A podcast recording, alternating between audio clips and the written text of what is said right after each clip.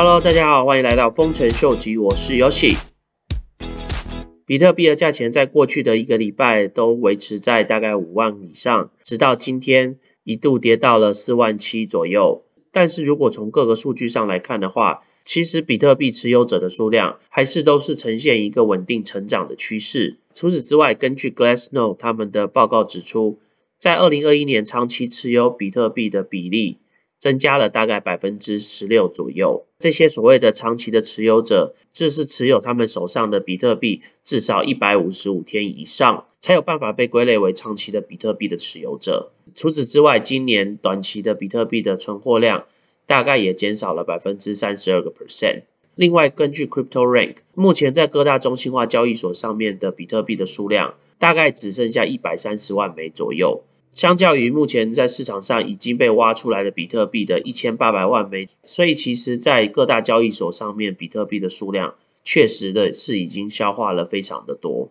那从各大交易所上面的一个数据来看，目前比特币持有的大户，第一名的是 Coinbase，大概持有中心化交易所上面的比特币的数量的百分之四十四点二，然后 Binance 的手上大概有二十四点九八个 percent Bifinex 手上大概有。十四点六三个 percent，然后 OKEX 的手上大概有四点三九 percent，Bitflyer 大概有三点六四个 percent，Bittrex 大概有三个 percent，剩下就是其他的一些比较小的一些交易所，总共的话大概有将近五个 percent。这一百三十万个在中心化交易所的比特币的数量所占的这个比重，确实的是相对于的比较低，所以其实也就代表说，目前整个市场应该不是受到散户来去控制或是影响。应该还有一些另外的原因，造成现在市场上一个震荡的情况。那大家如果还记得这个著名的投资分析师 Rob Paul，他在今天的推文里面表示，他认为现在市场上的情况最主要原因是因为没有新的资金的一个流入。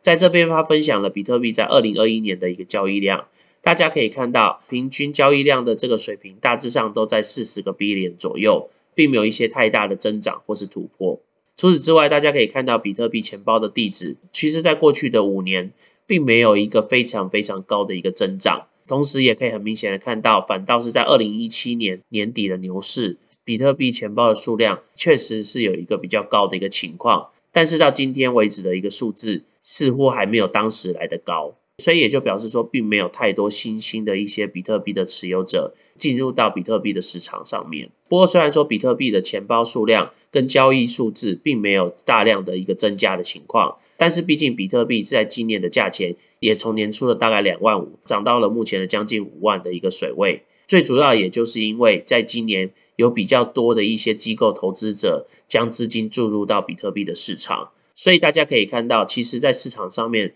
持有比特币的大户的数量，相对于的是比之前增加了许多。有一部分应该是被一些大型的机构投资者所持有，所以他们平均比特币钱包的价值相对于是比较高的。但是从这个图形，大家可以看到，曾经进入到市场的这些机构投资者，一旦他们在市场上面面临到比较大的一个亏损的时候，之后他们会回到比特币市场的几率，相对于的就比较少。特别是在今年年初的时候，大家可以看到，在五月份的这个大跌之后，其实很多比特币的持有大户到目前都还并没有恢复他们之前持有比特币的一个水位，所以其实也就间接代表很大的一部分基金其实是从比特币的市场流出的。相较之下，大家可以看到，Ethereum 在这几年因为 DeFi 还有 NFT 的一个迅速的串起，也让以太币的整个交易量相对于的都是呈现一个上行的一个趋势。以今年来看的话，平均交易量的水位大概都有九点六七个 B 点左右，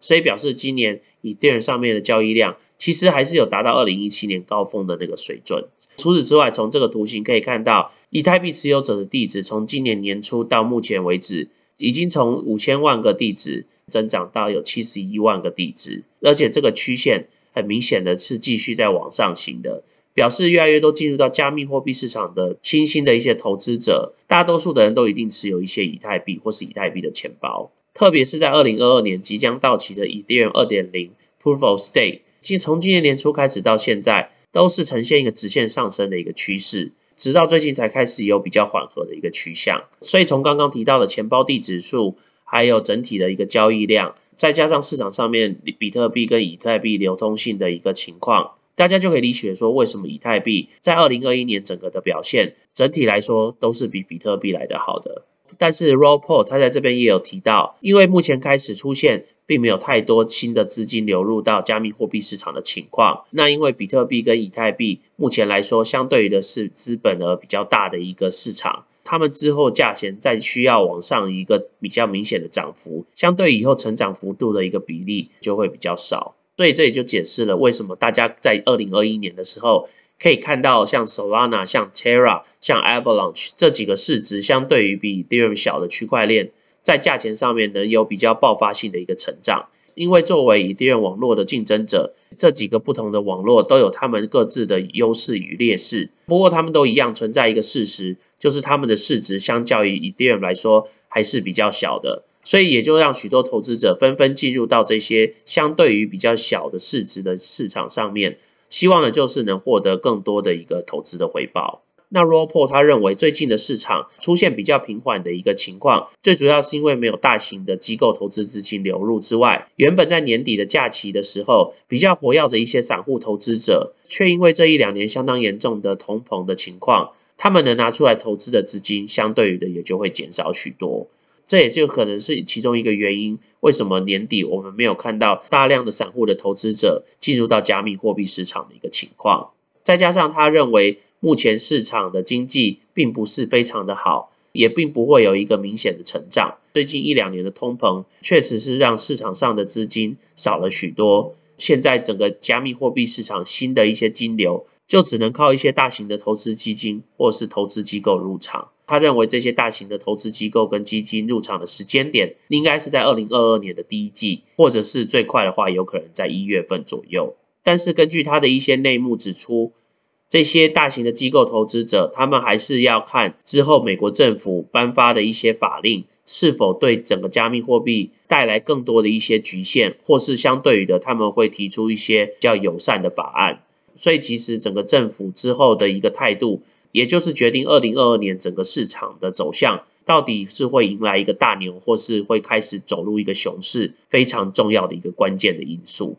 那今天在市场上面还有另外一个新闻，是有关阿伟这个在加密货币市场上主流的一个借贷平台，正式的跟 Centrifuge 合作，将透过 Centrifuge 的网络来去将加密货币投资跟一些实际的公司的运行做结合。这也就是我之前跟大家一直提到的，为什么我这么看好 Centrifuge？因为加密货币市场势必一定要跟现实生活的一些投资结合，才有办法把整个 DeFi 的效应做到最大。阿伟就看到了这个契机，所以已经完成了这项整合。那也就表示说，Centrifuge 之后，透过阿伟他们的这个平台，能接触到的客源，还有一些投资的资金，也将越来越多。不论是阿伟平台，或是对 Centrifuge，都是一个非常非常好的消息。除此之外，今天有一个对 Energy Web 相对于非常利多的消息，就是由 Energy Web 他们所主导的 Project Omega X 已经正式的被审查通过，可以运行。那他们将在二零二二年一开春，和欧洲其他三十个著名的能源相关的一些公司合作，透过 Energy Web DOS 的系统来一起去完成这项将能源市场上面的资讯来去做一个可以信任、去中心化的安全网络。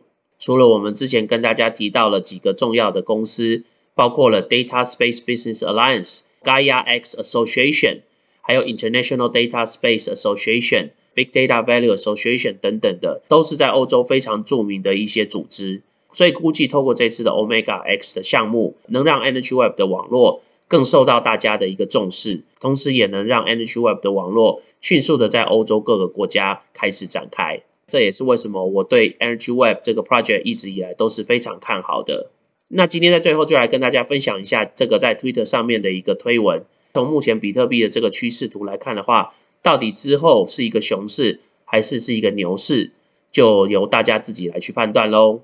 那我们今天就先聊到这喽。如果喜欢我 content 的朋友，麻烦帮我按赞、订阅、分享、开启你的小铃铛。那如果对我的 content 有任何 comment 的朋友，也麻烦帮我在下面留言。那我们今天先聊到这喽，拜拜。